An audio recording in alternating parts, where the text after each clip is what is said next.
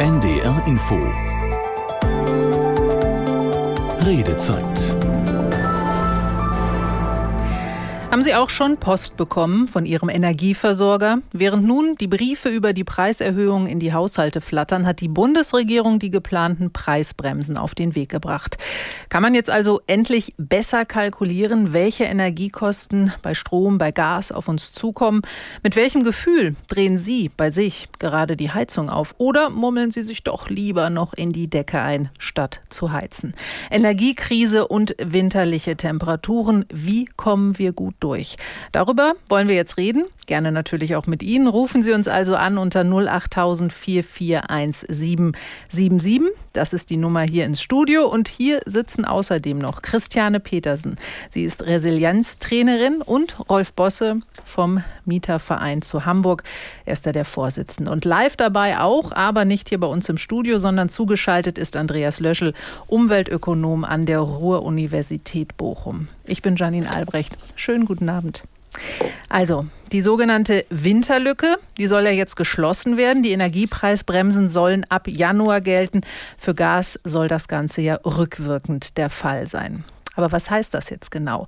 Was ist da geplant? Wir haben unseren Reporter Thomas Christes vor der Sendung schon mal losgeschickt, sich umzuhören, was über die angekündigten Strom- und über die angekündigte Gaspreisbremse gedacht wird. Bei dieser Deckelung habe ich auch noch nicht alles mir aufgegangen, wie es dann verteilt werden soll. Nur diese 80 Prozent Verbrauch, die man zu dem günstigen Tarif kriegt. Bei den anderen muss man sehen, wie das dann abgerechnet wird. Das ist etwas unklar. Naja, es führt automatisch zu Ausweichüberlegungen seitens der Energiefirmen, die natürlich entsprechend die Preise vor der Energiepreisbremse erhöhen. 80 Prozent vom äh, letzten Jahresverbrauch werden gedeckelt sozusagen ne? auf 40 Cent bei Strom. So, und darüber hinaus wird es teurer. Ne? Grundsätzlich gut, aber ich weiß nicht, wie man es umsetzen will. Weil das Problem sind ja 80 Prozent des Jahresverbrauchs. Das müsste ja dann durch die monatliche Rate geteilt werden. Dann muss man das ja irgendwie umrechnen. Was hat der Kunde Januar, Februar schon gezahlt? Was müssen wir ihnen erstatten? Also wie das vonstatten gehen soll, es entzieht sich meiner Kenntnis. Sollte kommen. Gerne auch früher. Naja, ich, ich vermute mal, das wird nicht ab Januar funktionieren, weil dahinter steckt ja auch für die Energieversorger enormer Aufwand, das umzusetzen. Und mit Gesetzen ist immer ganz gut. Man kann die machen, aber man muss immer bis zu Ende denken. Das muss erst erfolgt sein und dann kann man sehen. Also ich rechne nicht mit einer schnellen, guten Lösung. Ja, und dann muss man ja auch noch dazu sagen, Strom- und Gaspreisbremse, das sind bislang Pläne der Bundesregierung, die ja auch noch durch den Bundestag und Bundesrat müssen. Das Ziel des Ganzen, das ist klar, Entlastung in dieser Energiekrise. Aber wir haben es auch gerade in der Umfrage gehört, so einfach ist das mit den Preisbremsen nicht. Manch einer ist da noch skeptisch, ob das schon im Januar umgesetzt werden kann und ob dann auch eine gute Lösung dahinter steckt. Dahinter steht auch oft noch ein Fragezeichen. Viel Unsicherheit kann man da raushören und wir fragen in dieser Redezeit, wie gut wir durch diese Energiekrise kommen können. Und dazu gehört, wie uns auch ein gesunder Umgang mit dieser Krise gelingen kann. Und da schaue ich Christiane Petersen natürlich an. Sie arbeitet als Resilienztrainerin hier in Hamburg. Versuchen also auch dabei zu helfen, dass man mit Krisen besser umgehen kann. Deshalb erstmal kurz vorweg. Resilienz heißt ja die Fähigkeit, sich anzupassen. Mal so einfach ausgedrückt, aber vielleicht erläutern Sie das noch mal etwas genauer. Ja, danke schön erstmal. Ähm, genau, Krise fordert uns in unserer Resilienz heraus. Ähm, was ist Resilienz? Genau, Resilienz ist ähm, unsere innere Flexibilität im Umgang mit dem, was das Leben an Herausforderungen bringt. Also es gibt ja ganz unterschiedliche Krisen, persönliche Krisen, gesellschaftliche Krisen. Und ähm, je nachdem, wie flexibel wir innerlich sind, Sie nannten das eben anpassungsfähig, so gut können wir Krisen meistern. Auf Ihrer Homepage, da steht auch, Resilienz ist das Immunsystem der Seele. Das fand ich ein sehr schönes Bild. Wie sehr schwächt denn so etwas wie jetzt gerade die Energiekrise dieses Immunsystem von uns? Ja, also ähm, grundsätzlich ist es tatsächlich so, dass ähm, unsere Seele genauso ein Immunsystem hat, wie unser Körper es hat. Und ähm, wir brauchen dieses Immunsystem, ähm, wir müssen es stärken, um mit Krisen umgehen zu können. Gleichzeitig brauchen wir auch Krisen, um das Immunsystem überhaupt stärken zu können. Das heißt, es ist nicht nur so, dass Krisen uns schwächen im Immunsystem, sondern in Krisen haben wir überhaupt die Möglichkeit, mehr Resilienz zu entwickeln. Das erstmal vor, vorab. Ein Faktor ist natürlich auch die Unsicherheit, die in Krisen steckt. Das haben wir in Corona erlebt. Man wusste nicht wirklich, wie es weitergeht. Das erleben wir jetzt in der Energiekrise wieder. Nicht genau zu wissen, wie teuer wird jetzt die Strom- oder Gasrechnung, die da auf uns zukommt. Was macht diese Unsicherheit dann mit einem? Genau, jetzt kommen wir zu dem Punkt, wo man natürlich sagen kann, dass das Immunsystem in der Krise geschwächt wird, nämlich wenn Krisen zu lange anhalten, wenn wir das Gefühl haben, wir können nichts tun, dann kann es passieren, dass unsere Resilienz, wenn sie da ist, schon sich erschöpft. Und Unsicherheit ist etwas, was dazu führt, dass unser Gehirn die ganze Zeit versucht, Lösungen zu entwickeln. Und das passiert ganz automatisch. Das ist ein automatischer Reflex. Und das heißt, dass wir, wenn wir uns das bewusst machen, aus diesem ähm, Lösungssuchkreislauf auch mal ausbrechen können und dafür sorgen können, dass unsere Stresshormone im Körper wieder runtergehen. Und dabei geht es in der Resilienz, darum geht es in der Resilienzarbeit, dass wir schauen, was können wir aktiv tun, um diesem Stress, der da ist, der für uns alle da ist, es ist eine kollektive Krise, wie können wir den Stress ein bisschen rausnehmen? Und wie kann man das bei einer Energiekrise Stress rausnehmen, wenn ich nicht weiß, wie ich die nächste Rechnung zahlen soll? Ja, also wenn wir wissen, was unser Körper unter Stress macht, dann wissen wir auch, ähm, was er braucht, um ähm, den Stress wieder abgeben zu können. Das sind ähm, ganz einfache Maßnahmen. Das heißt, wenn wir permanent Stress empfinden, dann schüttet unser Körper Stresshormone aus. Was bedeutet das? Er möchte uns in Bewegung bringen. Das heißt, wenn wir uns dabei ähm, dazu aufraffen können, ähm, wenn wir sehr gestresst sind, uns einfach mal zu bewegen und die Stresshormone im Körper runterzufahren oder auch andere kleine ähm, Interaktionen zu machen. Die sind bei jedem ähm, individuell. Was, was sind die Ressourcen, die uns Stress nehmen? Ähm, dann können wir uns gezielt unterstützen. Denn die Herausforderungen sind da, das ist ganz klar. Die müssen wir alle meistern. Aber wir dürfen auch dafür sorgen, dass wir nicht permanent gestresst sind dabei. Hm. Rolf Bosse, zu Ihnen, zum Mieterverein zu Hamburg. Da kommen gerade Menschen und lassen sich beraten, natürlich auch im Moment wegen dieser gestiegenen Energiepreise. Gibt es da jetzt angesichts des Gaspreisdeckels, der ja nun schon rückwirkend ab Januar gelten soll, ein Aufatmen? Guten Abend erst einmal ja, und danke, dass ich hier sein kann. Ja, ein Aufatmen gibt es schon. Ich ähm, stelle fest und nehme wahr, dass äh, die Menschen, die wirklich betroffen sind von der äh, Sorge, ihre nächste Rechnung nicht bezahlen zu können, dass die jetzt tatsächlich ähm, ich sage jetzt mal, so eine Art Rettungsring äh, zugeworfen bekommen haben. Das tut denen schon mal gut. Und ähm, was wir haben in unserer Beratung sind tatsächlich Menschen, die gestresst sind. Nicht nur aus Energiekostengründen, natürlich auch aus anderen Dingen. Menschen bekommen Mieterhöhung, Eigenbedarfskündigung. Also im Prinzip arbeiten wir ständig mit gestressten Menschen. Deswegen hat mir das sehr gefallen, was Sie gerade erzählt haben, Frau Petersen. Ähm, einfach mal aufstehen und äh, hin und her laufen oder rumlaufen. Ähm, das, das, das muss ich als Berater auch häufig tun, weil dich der Stress natürlich auch auf mich überträgt. Jedenfalls denke ich, dass wir ähm, Leitplanken brauchen als Menschen. Wir müssen wissen, wie es weitergeht. Wir brauchen eine, nicht nur eine Wohnperspektive, wir brauchen auch überhaupt eine Lebensperspektive. Und die wird uns ein bisschen auch durch diese Leitplanken der Energiebremse jetzt gegeben. Sie haben jetzt schon angesprochen, dass die Menschen bei Ihnen gestresst sind, natürlich auch mit Blick auf die Energiekosten. Was ist das ganz konkret, was die Menschen dann umtreibt, die Mieterinnen und Mieter? Was ist da im Moment besonders der größte Stressfaktor? Also wir bekommen zum einen Menschen, die schon eine Abrechnung für das äh, Jahr 2021 bekommen haben, die höher ausgefallen ist als sonst. Dadurch, dass ja Menschen, die in Mietverhältnissen leben, meistens nicht selbst ihre ähm, Versorgungsverträge haben, sondern das wird über den Vermieter geregelt und der erstellt die Nebenkostenabrechnung und die läuft immer ein Jahr nach. Das bedeutet, wir haben jetzt Ende diesen Jahres die meisten Nebenkostenabrechnungen des Jahres 2021 und die sind teilweise auch schon ziemlich hoch. Und, ähm, Weil man während Corona ja auch viel mehr Zeit zu Hause war. Ne? Das ist ein Grund. Mhm. Das andere ist, dass die Energiemärkte aber auch schon 2021 angezogen haben. Das ist also nicht äh, nur erst durch die äh, Ukraine-Krise gekommen, sondern eben auch schon vorher gewesen. Und da ähm, quasi lugt also schon äh, das äh, über den Tellerrand, was jetzt äh, im Jahr 2022 weitergelaufen ist und dann 2023 in der Abrechnung steht. Jedenfalls die Leute kommen eben mit dieser hohen Abrechnung und auch mit hohen neuen Vorauszahlungen für äh, die künftige Zeit. Und ähm, da fragen die sich dann natürlich, wie die das ähm, auch noch abknapsen sollen von ihrem Gesamteinkommen, weil ich habe ja ein bestimmtes Budget, das habe ich meistens ja schon verplant. Und jetzt kommt eben so ein Wahnsinnsbetrag da oben drauf, wo ich gar nicht genau weiß, wo ich da als erstes äh, sparen muss. Und das setzt die Leute, glaube ich, ganz erheblich unter Stress. Und was raten Sie dann? Wie, was kann man dann tun? Also wir Eine Runde joggen hilft dann nicht, ne? nee, das hilft leider nicht. Ähm, wir sind nicht, äh, wir, wir können natürlich jetzt nicht sagen, äh, dann, dann hör damit auf oder äh, lass jenes sein.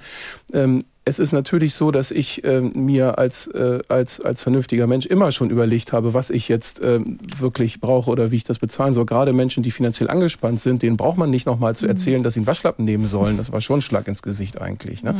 Ähm, sondern das ähm, ist so, dass ähm, wir halt natürlich erstmal gucken, muss der Mieter das wirklich bezahlen. Also erstmal prüfen wir eine Abrechnung. So und dann äh, prüfen wir auch, ähm, äh, gibt es da vielleicht Möglichkeiten ähm, zu klären, ähm, ob es Mittel gibt, die man in Anspruch nehmen kann, um die Kosten, die man dann wirklich bezahlen muss, auch wirklich ähm, dann vielleicht bezahlen kann. Also wenn ich wenig Einkommen habe, dann stehen mir ähm, nach dem Sozialgesetzbuch eben jetzt auch schon Hilfen zur Verfügung. Ne? Ich kann also zum Jobcenter gehen, ich kann zum Grundsicherungsamt gehen. In Hamburg äh, wurde ein, ähm, ein äh, Härtefallfonds beschlossen, aber noch nicht so richtig umgesetzt für Menschen, die eben durch solche Systeme fallen und trotzdem das nicht bezahlen können. Ähm, und wenn ich eine Vorauszahlungserhöhung bekommen habe vom Vermieter, die im Grunde genommen äh, darauf basiert, dass gesagt wird, wir rechnen damit, dass die Kosten im nächsten Jahr so und so sind mhm. und deswegen sagen wir so und so viel wollen wir von dir jetzt haben, dann ist das auch äh, nicht immer richtig. Also gesetzlich gesehen darf ich nur dann die Vorauszahlung erhöhen, wenn ich eine Nachzahlung habe und dann darf äh, die Erhöhung nur ein Zwölftel der Nachzahlung sein und nicht deutlich viel mehr. Und da müssen wir dann auch mal gucken, mhm. wie das dann also ähm, wirklich äh, ist. Ne? Und damit entlastet man erstmal ähm, für die nächste Zeit und das ist auch wieder wichtig. Mhm. Sie haben auch angesprochen äh, Hilfsleistungen, die einem dann auch vielleicht zur Verfügung stehen, die einem zustehen. Hilfe ist, glaube ich, auch ein großes Stichwort, um in der Krise auch besser klarzukommen, oder Frau Petersen? Ja, also Hilfe jeden, annehmen. Auf jeden Fall. Ähm, aus, dem, aus der Resilienzforschung wissen wir, dass die Menschen, die besonders resilient sind, also die eine hohe innere Widerstandskraft haben, dass das Menschen sind, die Hilfe aktiv anfordern und auch gut annehmen können. Und in unserer Gesellschaft ist das eher unüblich. Das heißt, dass wir darauf getrimmt sind, sozusagen alles selber zu schaffen und aus eigenen Mitteln und so. Und das ist ganz gut, wenn man dann in den Resilienzkursen ähm, einfach merkt, was für eine Last es von den Menschen nimmt, zu sagen, nein, diejenigen, die besonders viel Stärke haben, das sind die eben, die Hilfe annehmen. Mhm. Und es gibt ja zum Glück in, unserer, in unserem politischen System, in unserer Gesellschaft äh, Hilfen, auf die wir zugreifen können. Und da sollte sich keiner zu, äh, für schämen müssen. Hm. Sie haben gerade ja auch schon Hilfsleistungen angesprochen, Herr Bosse. Ähm, können Sie denn jetzt auch besser kalkulieren? Ich meine, jetzt ist ja zumindest mal auf dem Markt, dass es die Strom- und die Gaspreisbremse geben soll. Es kommen jetzt von den Anbietern die Erhöhungen ins Haus geflattert. Per Brief ähm, sitzen dann die Mieter auch da und sagen so, das habe ich jetzt geschickt bekommen. Wie sieht denn das jetzt konkret aus? Was kommt jetzt genau finanziell auf mich zu? Was genau auf mich zukommt, hm. kann ich noch nicht sagen, weil das wurde ja auch schon ähm, gesagt, 80 Prozent des ähm, Vorjahresverbrauchs sollen subventioniert werden. Es ist ja nicht so, dass der Preis, den mein Energieanbieter mir ähm, von mir verlangt, gedeckelt wird, sondern ich muss eigentlich diesen Preis bezahlen, aber ich bekomme eine, eine Subvention vom Staat. Also der Energieanbieter holt sich dann von, für 80 Prozent des Verbrauchs den Rest des Geldes, den er von mir nicht kriegen kann, den holt er sich vom Staat, also von der Gesellschaft zurück. Und ähm, da bleiben dann also möglicherweise 20 Prozent über, möglicherweise mehr, möglicherweise weniger, je nachdem, wie sich vielleicht auch die Lebensumstände verändern. Und ähm, das ist sicherlich immer noch etwas, was Menschen beschäftigt, zumal in der ähm, Vorauszahlungspraxis, die wir ja haben. Ne? Also wir haben ja immer, jeden Monat zahle ich voraus und dann kommt die Jahresabrechnung. Und die Vorauszahlungen, die nehmen überhaupt gar keine Rücksicht auf irgendwelche Deckel oder irgendetwas. Das kann ich auch verstehen, weil es ist ja noch gar nichts beschlossen, es ist noch gar nichts da. Da sagen die Energieversorger natürlich, wir kalkulieren auf das, was wir an Preisen erwarten müssen und wollen natürlich auch unser Geld bekommen. Ja. Ähm, also hier, denke ich, ähm, können wir natürlich noch eine politische Diskussion vom Zaun brechen, ob es nicht vielleicht sinnvoller wäre, auch die äh, Verkaufspreise wirklich in echt zu deckeln. Ja? Aber äh, das ist vielleicht ein anderes Thema. Hm, da können wir auch mit Herrn Löschel gleich nochmal drauf ja, schauen, der bitte. ja auch schon die ganze Zeit in der Leitung zuhört. Ich würde aber trotzdem gerne nochmal bei Ihnen bleiben, Herr Bosse, weil was ich da bei Ihnen auch raushöre, ist, Sie führen Beratungen, sind aber eigentlich beim Kalkulieren auch noch relativ ratlos, um das jetzt mal so äh, salopp zu formulieren. Haben Sie sowas schon mal erlebt beim Mieterverein, dass Sie in Beratungen sitzen und dann doch ab einem gewissen Punkt auch nicht richtig weiterhelfen können? So in der Form nicht. Hm. Ähm, wenn wir sonst Abrechnungen vorgelegt bekommen haben, dann haben wir halt geguckt, sind die formell in Ordnung, sind die materiell in Ordnung, sind die inhaltlich vielleicht zu überprüfen. Dann gucke ich mir die Rechnung vom Wärmelieferanten an oder vielleicht auch den Vertrag. Ich schaue mir die Preisgleitklausel von der Fernwärme an und schaue, ob die zulässig ist. Also die juristische Arbeit ist das. Ne? So. Mhm. Und dann war es bisher immer so, wenn man hinterher festgestellt hat, es bleibt ein Betrag, der muss bezahlt werden, dann haben die Mitglieder das auch akzeptiert, natürlich, und das dann auch bezahlt und auch bezahlen können. Und jetzt ist es so, dass es eben Menschen gibt, die sagen, wir können das nicht bezahlen, wir wissen nicht, wie wir das bezahlen sollen, auch nicht auf Raten. Und dann ist natürlich die Frage, stimmt das, stimmt das nicht? Da bin ich nicht derjenige, der das entscheidet, sondern das müssen dann eben die äh, Leistungsträger tun, wo dann die Anträge gestellt werden müssen, nämlich entweder einmalige Hilfen über Jobcenter und Grundsicherung oder dauerhafte Hilfen über das Wohngeld, was ja im Januar auch sehr neu und sehr groß neu rauskommt. Mhm. Jetzt wollen wir aber auch Andreas Löschel endlich mit in unsere Runde holen. Schönen guten Abend, Herr Löschel. Sie sind Ökonom, forschen auch im Bereich Ressourcenökonomie. Im Sommer, da haben Sie in den ARD-Tagesthemen gesagt, dass man werde dann vielleicht im Winter beruhigter sein oder vielleicht beruhigter in den Winter gehen. Sind Sie jetzt beruhigt? Ja, ich glaube, wir können beruhigter sein, als wir es noch vor einem halben Jahr gedacht haben. Wir haben ja die Speicher äh, sehr voll. Äh, wir haben eigentlich eine Ausgangslage, die jetzt äh, recht optimistisch ist. Es ist ja schon äh, fast äh, eben der Dezember und äh, in der Beziehung sehen wir, die Verbräuche sind runtergegangen, die Menschen sparen Gas ein ähm, und wir denken, dass wir durch diesen Winter schon durchkommen können, wenn äh, tatsächlich die Einsparungen so weitergehen, wie wir sie bisher gesehen haben, bei den Unternehmen, aber auch bei den Haushalten. Da gibt es eine große Disziplin, äh, jetzt wirklich auf die Gasverbräuche zu schauen und die muss über den Winter erhalten bleiben. Mhm, sparen also auf jeden Fall weiter über den Winter. Und wir haben auch einen Anrufer, Gerd Lindemann aus Kiel, hat zum Telefonhörer gegriffen. Und bevor wir mit Herrn Lindemann reden, sage ich Ihnen auch nochmal unsere Nummer. Das ist die 08000 441 Es gibt jetzt die Gaspreise. Gaspreisbremse, die Strompreisbremse. Es gibt sie noch nicht, aber die Pläne dafür sind auf den Weg gebracht. Das ist aber nicht die einzige Hilfe, mit denen der Staat versucht zu entlasten. Herr Lindemann, aus meinen Informationen lese ich heraus, Sie haben eine Frage an den Mieterverein, richtig? Genau, ich bin Mieter und es geht darum, dass wir hier in Kiel Fernwärme von der Stadt, äh, von den Stadtwerken beziehen. Äh, da habe ich sehr großes Vertrauen. Weniger Vertrauen habe ich eigentlich an, an den Vermieter hier. Äh, das ist ein großes deutsches äh, Immobilienunternehmen, das im Augenblick sehr in der Kritik steht, äh, weil die scheinbar wirtschaftlich sehr labil sind. Die Frage ist jetzt, ist eigentlich die Weiterreichung dieser staatlichen Unterstützung gewährleistet, wenn der Vermieter aus irgendeinem Grunde zahlungsunfähig oder insolvent ist. Ist das eigentlich berücksichtigt? Das wird ja voraussichtlich erst äh, im Ende nächsten Jahres eintreten. Herr Bosse, die Frage geht eindeutig an Sie. Ja, tolle Frage, Herr Lindemann. Ähm, die habe ich mir auch schon gestellt, in der Tat. Was ist denn eigentlich, wenn ähm, Gelder gewissermaßen nicht da ankommen, wo sie hinkommen sollen? Ähm, ich stelle mir die Konstruktion jetzt so vor, dass die Stadtwerke Kiel die Fernwärme liefern. Das Wohnungsunternehmen, bei dem Sie Mieter sind, hat den Vertrag über die Fernwärmelieferung und bezahlt also aus den Vorauszahlungen, die Sie als Mieter bezahlen, ähm, immer auch die äh, Abschläge und am Schluss dann eben die Schlussrechnung. Und ähm, wenn der Fernwärmepreis so wie der Gaspreis gedeckelt werden soll, dann wäre es nach, meiner, nach meinem Verständnis so, dass das Wohnungsunternehmen äh, gar keine staatlichen Hilfen sieht, sondern letztendlich nur einen bestimmten Betrag. äh, bezahlt für die Fernwärme und die Differenz zu dem, was das Unternehmen, das Stadtwerk eigentlich bekommt, das bekommt ähm, dann das Stadtwerk von äh, aus staatlichen äh, Töpfen. Also da sehe ich jetzt erstmal kein Risiko. Tatsächlich gibt es Unternehmen, die in ihrer Verflochtenheit auch selber Fernwärmelieferanten sind. Da könnte das ein bisschen interessanter sein. Und ähm, tatsächlich ist es so, dass ich äh, darauf nur die Antwort habe, prüfen wir die Belege und schauen wir, ob das Geld auch tatsächlich da angekommen ist, wo es dann äh, hingehört.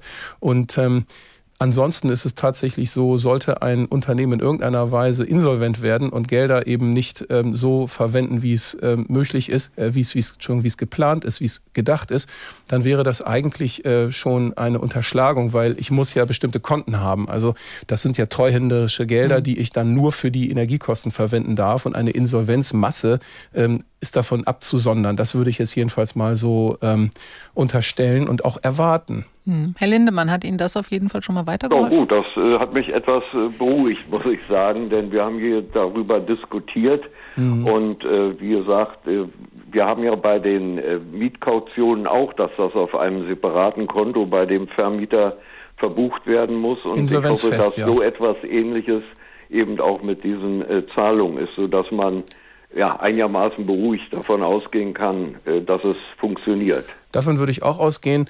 Ähm, sollte übrigens ein Vermieter mal ähm, die, die äh, reale äh, Mietsicherheit nicht insolvenzfest anlegen und in die Insolvenz fallen, dann würde derjenige, der danach Vermieter wird, trotzdem die Mietsicherheit, die vom Mieter geleistet wurde, ähm, aufbringen müssen. Also da gibt es gesetzliche Regelungen, die auch die Mieter sehr schützen. Das ist auch eigentlich ganz gut. Herr Lindemann, Sie Sehr sagen... guter Hinweis. Herzlichen Dank dafür. Das war mir überhaupt nicht bekannt.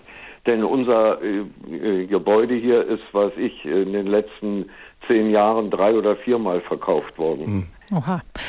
Herr Lindemann, Sie sagen, dass Sie zumindest jetzt diese Antwort hier von Herrn Bosse vom Mieterverein zu Hamburg schon mal beruhigt hat. Sind Sie denn insgesamt jetzt auch ein bisschen beruhigter äh, nach den Ankündigungen, dass jetzt eben der Gaspreis, äh, die Gaspreisbremse auch schon ab Januar gelten soll? Wie gehen Sie? Wie blicken Sie auf diesen Winter? Und andere Frage, wie warm ist es bei Ihnen jetzt gerade zu Hause oder wie kalt? Ja, relativ kalt. Also wir, meine Frau und ich, wir sind sowieso Menschen, die auch unter normalen Be äh, Bereichen da äh, das, die Temperatur relativ niedrig haben. Wenn wir Besuch kriegen, drehen wir immer die Heizung ein bisschen höher, aber wie gesagt, wir haben sie quasi äh, bei 18, 19 Grad. Und wenn es wirklich kalt wird, nehmen wir eben eine Decke.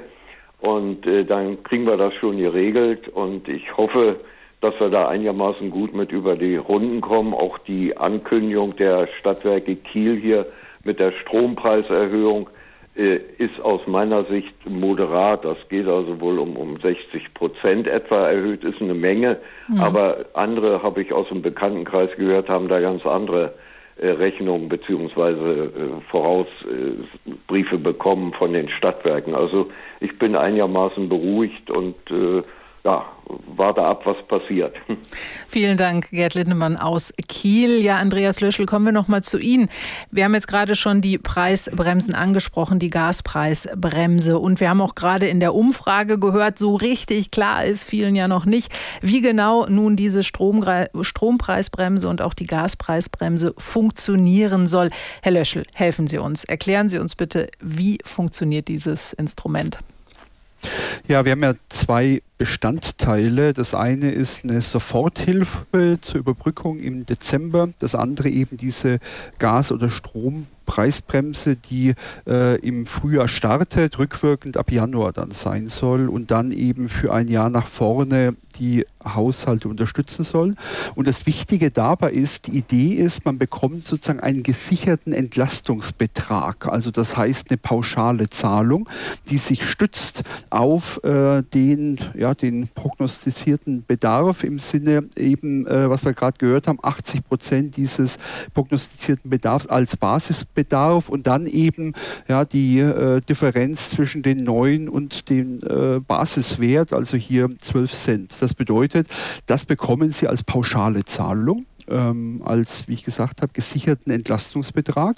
Und äh, jetzt lohnt sich eigentlich jede Kilowattstunde einzusparen. Äh, und zwar äh, wird die bewertet mit dem neuen Preis. Also das heißt, die Idee ist, man möchte möglichst hohe Anreize setzen, für die Mieter tatsächlich zu sparen, ja, weil wir in der Situation sind, wie ich es vorhin beschrieben habe. Wenn der Verbrauch nicht runtergeht, dann kommen wir in eine Gasmangellage. Und äh, die Idee ist hier, möglichst hohe Anreize zu lassen, über die Preise, die äh, Einsparungen attraktiv zu machen. Und wenn ich dann spare, ja, dann äh, werden diese Mehrbelastungen eben deutlich zurückgenommen. Ja, und das heißt, wenn Sie es wirklich schaffen, 20 Prozent einzusparen, ja, dann bekommen Sie über dieses Konstrukt verpflichten, also diese mhm. garantierte Entlastung, dann bekommen sie eigentlich äh, eine Erhöhung des Preises, die gar nicht mehr so dramatisch ist. Wenn Sie sogar mehr sparen, kann sogar sein, ähm, dass Sie im Endeffekt eine Gasrechnung haben, die sich von der davor gar nicht mehr unterscheidet.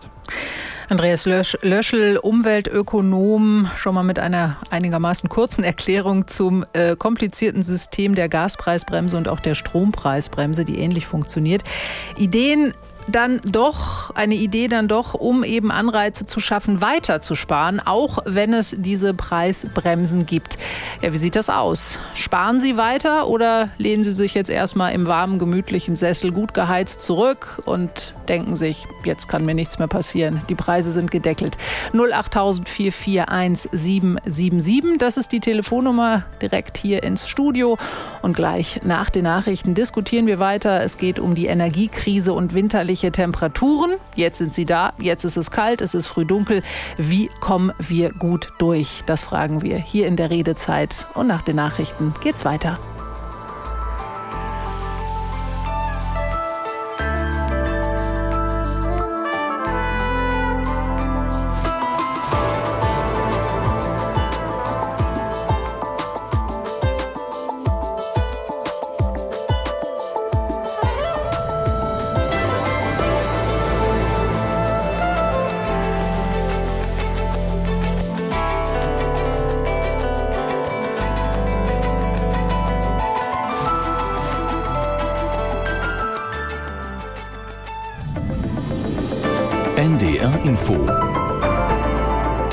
Nachrichten. Um 21 Uhr mit Kevin Bieler. Das 49-Euro-Ticket soll nun spätestens zum 1. April 2023 starten. Darauf verständigten sich die Verkehrsministerinnen und Minister von Bund und Ländern auf einer Sonderkonferenz. Aus der NDR-Nachrichtenredaktion Sven Hasenklever. Hessens Ressortchef Al-Wazir sprach von einer neuen Ära für den öffentlichen Nahverkehr, die damit beginne. Die Länder mahnten an, offene Finanzierungsfragen mit dem Bund zum Deutschlandticket rechtzeitig zu klären. Eventuell entstehende Mehrkosten sollten zu gleichen Teilen zwischen Bund und Ländern aufgeteilt werden, heißt es. Die digitale bundesweit gültige Fahrkarte ist für einen Einführungspreis von 49 Euro in einem monatlich kündbaren Abo vorgesehen. Es ist der Nachfolger des millionenfach verkauften 9-Euro-Tickets aus dem Sommer.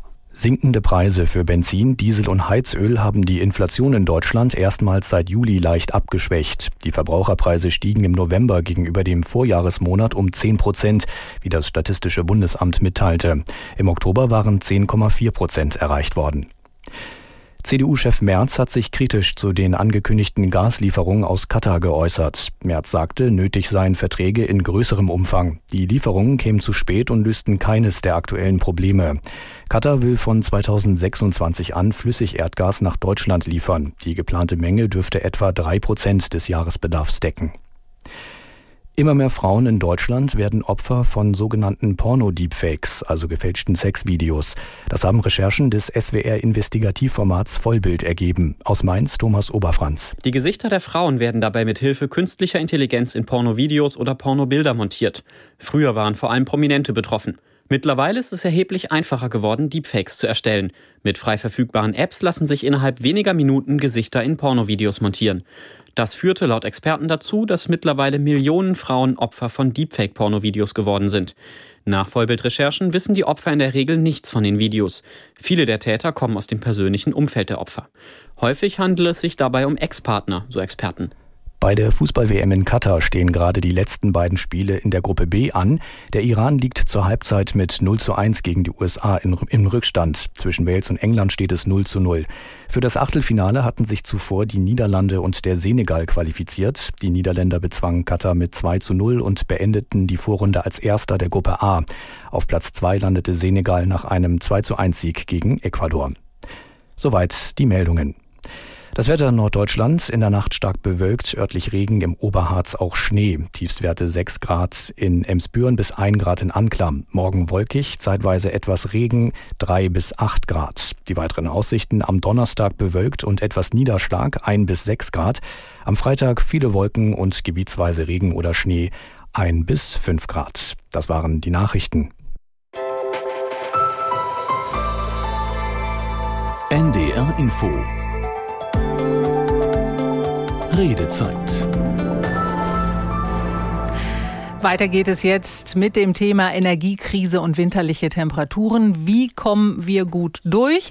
Ich bin Janine Albrecht. Schönen guten Abend. Bei mir im Studio da sitzen Christiane Petersen, Resilienztrainerin hier aus Hamburg und Rolf Bosse, Vorsitzender des Mieterverein zu Hamburg. Und zugeschaltet ist uns live Andreas Löschel, Ökonom an der Ruhr-Universität Bochum.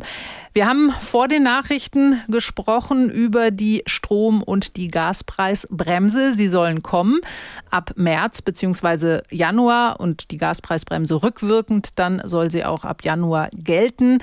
Das System ist nicht so einfach und wir haben hier gerade auch während der Nachrichten nochmal diskutiert, wie das jetzt genau ist mit den 80 Prozent und äh, wie wir da äh, genau entlastet werden. Und dazu passt auch eine E-Mail, die wir bekommen haben.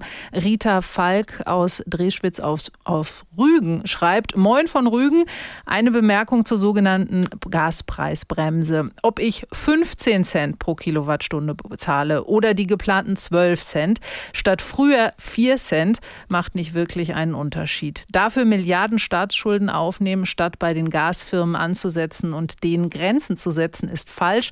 Mit diesen Zuschüssen subventionieren wir diese Firmen. Ein Freifahrtschein für die. Und die 80 Prozent fragt sie, von welchem Verbrauch sind die denn überhaupt? Also das ist jetzt gleich mal eine konkrete Frage. Ich würde nämlich ähm, Andreas Löschel noch mal bitten, den Ökonomen uns noch mal in ganz einfachen Worten zu versuchen zu erklären. Bleiben wir mal einmal hier bei der Gaspreisbremse. Wie genau soll die funktionieren? Wonach wird es berechnet? Worauf beziehen sich diese 80 Prozent? Ich glaube, da sind noch viele Fragezeichen, auch bei einigen ja, Hörerinnen genau. und Hörern. Ja, genau. Also es geht darum, 80 Prozent des Jahresverbrauchs vom Vorjahr. Das heißt, das, was Sie bekommen, ja, das äh, ist pauschal. Das können Sie jetzt nicht mehr beeinflussen. Das ist der Vorjahresverbrauch.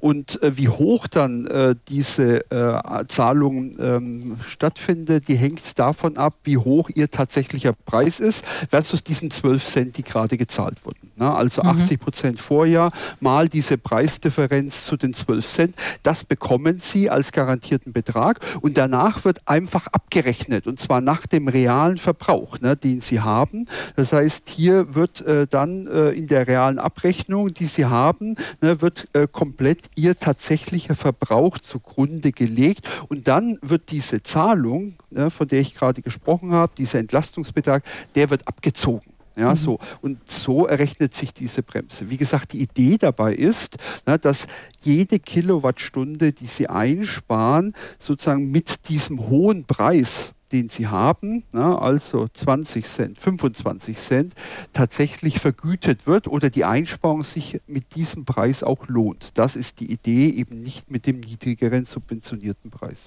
Und die Strompreisbremse funktioniert dann mit anderen Centpreisen genauso?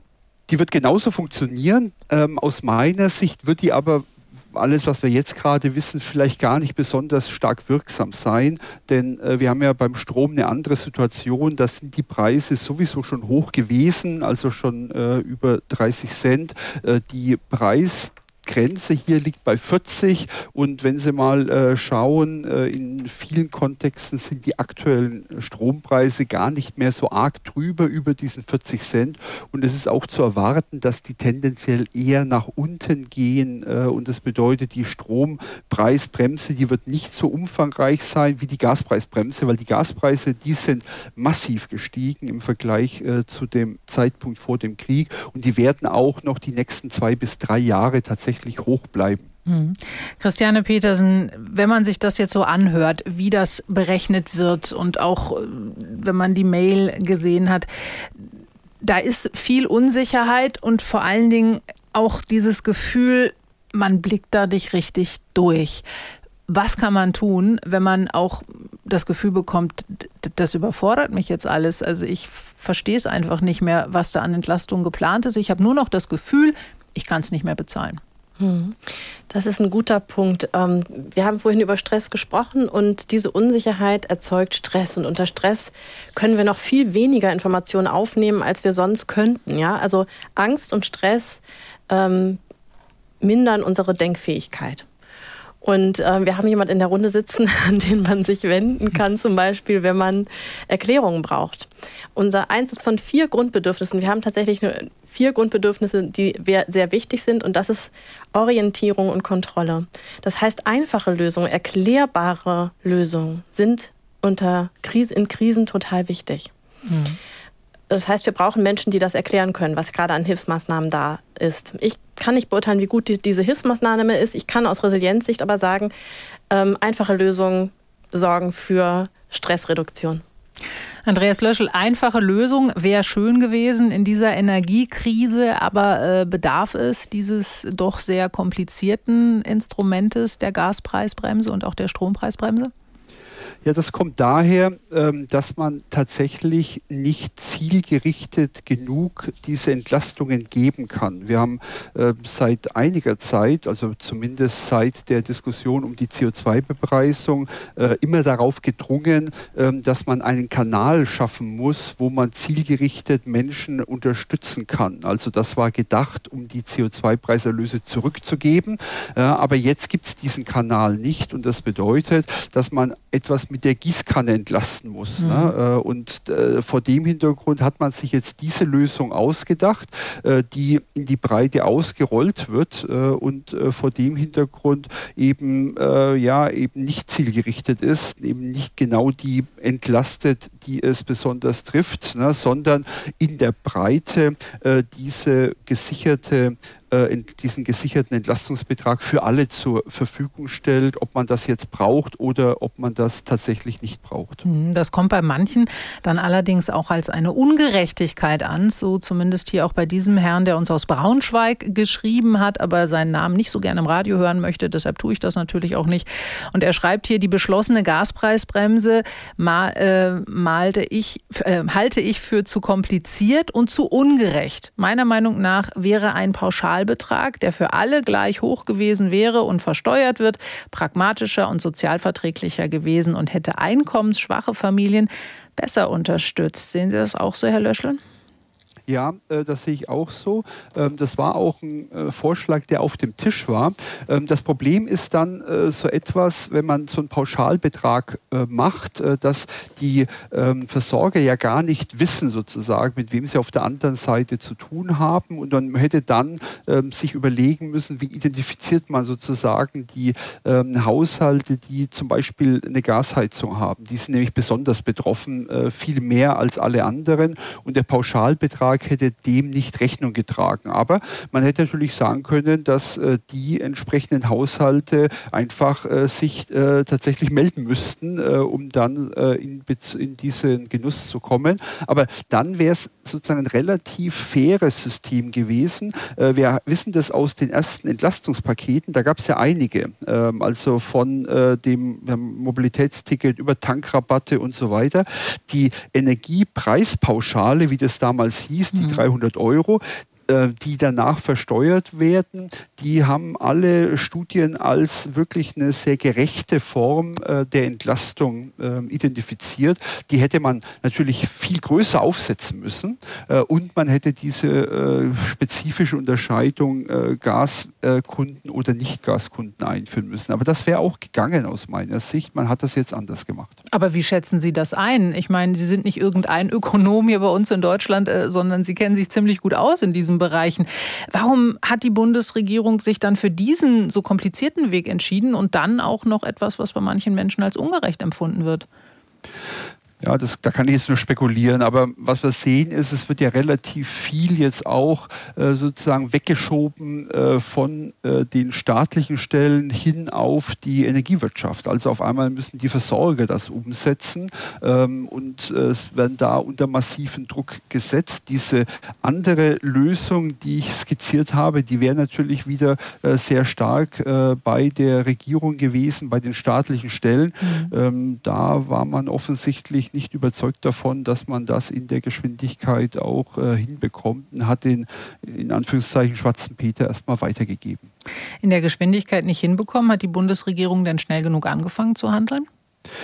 Ich glaube, das hat sie nicht, denn es war ja sozusagen im Frühjahr schon klar. Nach dem Einmarsch haben wir ja gesehen, wie die Preise nach oben schnellen. Und äh, dann war ja äh, spätestens äh, im Sommer klar, dass wir sehr, sehr hohe Kosten im System haben, die nur noch äh, mit der Zeit weitergegeben werden müssen an die Kunden. Das bedeutet, es war klar, dass die großen Entlastungen auf uns zukommen. Und man hätte dann äh, sagen müssen, im Mai, im Juni, als sich das abgezeichnet hat, man geht jetzt an dieses Problem ran. Es gibt ähm, äh, Studien, die zeigen, äh, man kann diese zielgenauen Entlastungen, da geht es ja insbesondere darum, ein Bankkonto mit einer Steuernummer zu verknüpfen. Man kann das mit den bestehenden Systemen in sechs Monaten machen. Wenn man da angefangen hätte, dann wird man heute diese Diskussion über Ungerechtigkeiten nicht so führen, wie wir es tun. Da hat man gezögert. Auch heute noch, wenn Sie sich anschauen, was sind die Pläne des Finanzministeriums, ähm, da äh, wird vorgeschlagen,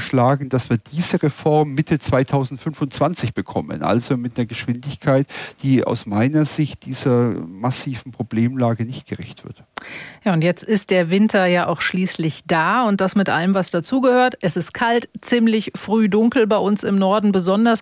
Und im Sommer oder Herbst, da war das natürlich viel leichter, vom Sparen zu sprechen, wenn man vom Heizen redet oder auch vom Strom. Da war es lange genug hell. Wie ist das jetzt bei Ihnen? Sitzen Sie da am späten Nachmittag in einer dunklen Wohnung? Verkneifen Sie sich noch, die Heizung aufzudrehen? Rufen Sie uns an 08000 441 777. Und wir haben auch schon mal ein paar Stimmen zum Sparen. Es wird in keinen Räumen mehr Licht angelassen. Es sind äh, Dreierstecker mit äh, Ausknopf am Fernseher und Receiver und überall Lichterketten. Gibt es nur noch die Hälfte. Alles mit Zeitschaltuhren, Timern. Wir sparen noch, selbstverständlich. Ja, ich war gerade zur Beratung. Das war echt gut. Also ich habe gemerkt, dass es so viel an, ach naja, Fehlinformationen will ich nicht sagen, aber Spekulationen gibt, die eher negativ dann für den einzelnen Verbraucher ausfallen und dass dann in der Beratung doch was anderes zum Vorschein kommt. Dass man ja Existenzängste bekommt, wurde gesagt. Und das entpuppt sich da bei mir wirklich ein paar Cent. Also das ist unglaublich, also was ich erwartet habe und was jetzt letztendlich dann dabei rauskommt. Wir tun, was wir können. Wir werden auch weiter sparen, wo es geht. Es hat ein bisschen nachdenklich gemacht, das ganze Thema. Und man hat sich das eine oder andere ausgedacht für den privaten Haushalt. Und so geht es weiter, wird weiter gespart. Ja, weiter gespart. Wir sprechen darüber, über die Energiekrise und wie wir gut durch diesen Winter damit kommen. Rufen Sie uns auch gerne an unter 08000 441 Und das haben getan Robert Müller und Petra Meyer. Ich fange mit Robert Müller aus Neumünster an. Schönen guten Abend. Herr Müller. Ja, vielen Dank. Ich hätte gar nicht gedacht, dass ich durchkomme, weil ich na, auch grundsätzlich, sage ich mal, ein bisschen frustriert bin von dem, wie das Thema behandelt wird, weil ich mir vielleicht auch äh, mit Blick auf die Fachexpertin im, äh, in Bezug auf Resilienz erwartet hätte, dass man grundsätzlich mal so ein ähm, Thema glatt durchrechnet. Und äh, bei uns ist es zum Beispiel so, dass wir diese äh, Vorauszahlungsankündigung der Stadtwerke bekommen haben. Das heißt, für die Rechnung vervierfacht, also das sind mehrere hundert Euro. Und ich habe da zurückgerufen und habe gesagt, okay, vielen Dank für die Fürsorge und die Vorsorge, weil natürlich für Dezember die äh, Vorauszahlung übernommen wird und ähm, Januar, Februar, das war noch nicht ganz klar. Jetzt war es politisch entscheidend oder wurde entschieden, dass es eben halt rückwirkend zum 1. Januar ist. Und wenn man das alles zusammenrechnet, das heißt also der, Stromver äh, der Stromverbrauch, der Gasverbrauch äh, 80 Prozent äh, vom zurückliegenden Jahr auf äh, 12 Euro, äh, auf 12 Cent äh, gedeckelt und dann eben halt mit 7 Prozent ähm, verminderter Steuerleistung äh, sozusagen oder Steuerbezug es läuft das im Grunde darauf hinaus, dass es ein Mehrbetrag von 50 bis 70 Euro im Monat sind. Das sind zwar nicht diese mehreren Cent, von der die eine Befragte dann eben ich glaube aus Hannover war das, gesprochen hat. Aber das ist natürlich ein deutlich geringer Betrag, unabhängig davon, äh, den Beitrag, den es vorhin gab, von dem Anrufer, der gesagt hat, okay, wir haben hier eine Hausverwaltung oder einen, mhm. Investor oder sowas, wo man nicht weiß, wie das dann weitergibt oder sowas. Aber insgesamt gesehen, das hätte ich mir gewünscht und das ist eigentlich auch das Kernthema der Fachexpertin von der Resilienz, wir sagen, okay, wir wollen was ganz Konkretes haben. Das findet aber leider nicht statt und das finde ich schlimm im Grunde genommen. Als, äh, konkret, äh, was, was findet Ihrer Meinung nach konkret gerade nicht statt? Zum Beispiel ein, eine Beispielrechnung. Also okay.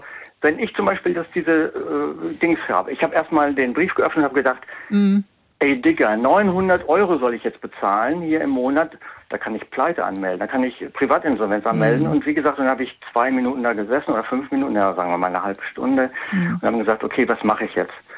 So, dann habe ich gesagt, okay, ich rufe da an und erstmal bedanke ich mich natürlich darüber, weil das eben halt auch was kritisch diskutiert worden ist, politisch und so weiter. Ja, das war schlecht und nein, das war überhaupt nicht schlecht. Das war wirklich genau abgemessen und dann natürlich kann man immer sagen, oh, alles ungerecht und so weiter aber es war sehr genau abgezirkelt, wenn man so will. Also Sie waren eher auch positiv gut. überrascht, ne? dass es letztendlich Nein, nachdem... ich war nicht positiv überrascht. Ich habe ich hab gesagt, ich muss Privatinsolvenz anmelden. Genau, so. aber nachdem Sie dann angerufen haben, haben Sie gemerkt, so habe ich das jetzt rausgehört? Nein, ich habe vorher überlegt. Ich habe vorher okay. überlegt, was das ja wirklich bedeutet. Okay. So, ich habe erstmal tief durchgehalten und gesagt, was bedeutet das jetzt alle? Weil die Stadtwerke, ich habe ein sehr großes Vertrauen zu den regionalen Stadtwerken und habe gesagt, okay, also es kann nicht sein, dass mein Vertrauen, grundsätzlich Vertrauen so unterminiert ist, dass ich sage, Mensch, was wollt ihr eigentlich von mir? Ich habe gesagt, nein, also das ist völlig Quatsch, das ist Unsinn. Mhm. So. Und dann habe ich gesagt, okay, und dann habe ich das alles durchgerechnet und habe gemerkt, da kommen zum Schluss 50 Euro mehr raus. Und wir haben einen Krieg in Europa und das ist eben halt die Geschichte, was ich auch an, mhm. beim Anruf gesagt habe, was ich auch vermisse, ist dieses die Diskussion im Zwiebelschalenmodell sozusagen. Das eine ist diese interne Geschichte, also was mich mhm. betrifft, und das andere ist, woher es kommt. Und wenn wir oder wenn Deutschland eine Solidarität haben will in Bezug darauf, dann, dann sind 50 Euro im Monat im Grunde, auch wenn das für manche Leute super, super, super kritisch ist, verstehe ich auch alles. Aber es kann doch nicht sein, dass man dann an, anfängt und sagt, nee, die haben schlecht gearbeitet, die haben schlecht gearbeitet, die okay, haben schlecht ich glaub, gearbeitet. Okay, jetzt habe ich Ihren Punkt, jetzt, ja, jetzt habe ich Ihren Punkt, glaube ich, verstanden. Ähm, wir haben natürlich auch nur eine begrenzte Sendezeit und dementsprechend konzentrieren wir uns heute mal darauf, was die Energiekrise und die winterlichen Temperaturen bedeuten und wie wir da durchkommen. Sie sagen, Sie sind, äh, sagen 50 Euro sind für Sie okay, andere sagen das natürlich nicht und können das nicht so gut bezahlen. Auch das muss man natürlich zu Gehör bringen. Und äh, auch das gehört natürlich hier zu unserer Aufgabe, beide Seiten zu zeigen. Vielen lieben Dank, Herr Müller, auf jeden Fall auch an Sie. Petra Meyer hat angerufen aus Bremen. Schönen guten Abend, Frau Meyer. Ja, hallo, guten Abend in die Runde. Haben Sie eine konkrete Frage? Ja, die habe ich. Die Wohnung, in der ich jetzt dauerhaft lebe, war letztes Jahr nur vier Monate bewohnt. Und zwar von Mai bis Ende August. Mhm. Und das gibt ja ein ganz falsches Bild. Und jetzt wollte ich fragen, kann man das irgendwie berücksichtigen? Kann ich jemanden anschreiben oder also Ihre also, Sorge, die Sie haben, ist, wenn man jetzt das, den Vorjahresverbrauch nimmt und Sie waren ja sozusagen im letzten Jahr vier Monate stand die Wohnung leer, verstehe ich Sie richtig? Äh, Nein, Entschuldigung, äh, vier Monate war sie bewohnt. Ah, okay, also sie war. Also sie war bewohnt im Sommer. Ja. Und äh, im, im, äh, im, wo, als dann die Heizperiode war, dann lief das immer auf eins oder anderthalb. Oha, und das, äh, genau, das äh, gebe ich äh, gebe ich mal weiter auch an Herrn Löschel und auch Herr Bosse, der nickt auch schon. Herr Löschel ist da, glaube ich, der richtige Ansprechpartner. Wie sieht das aus, wenn man jetzt den Vorjahresverbrauch ja nimmt für den Gaspreisdeckel, für den Strompreisdeckel und man war jetzt zu dem Zeitpunkt gar nicht da, dann hat man ja einen wahnsinnig niedrigen Verbrauch. Ist man dann der Gekniffene, der dann äh, kaum äh, von diesem Deckel, von dieser Bremse profitiert? Ja, da wird der Boss sicher noch was dazu sagen, aber ähm, das ist eben, da, das wird berücksichtigt werden, ne? denn das sind eben genau diese ähm, nicht typischen Verbrauchsmuster, die dann eine Rolle spielen.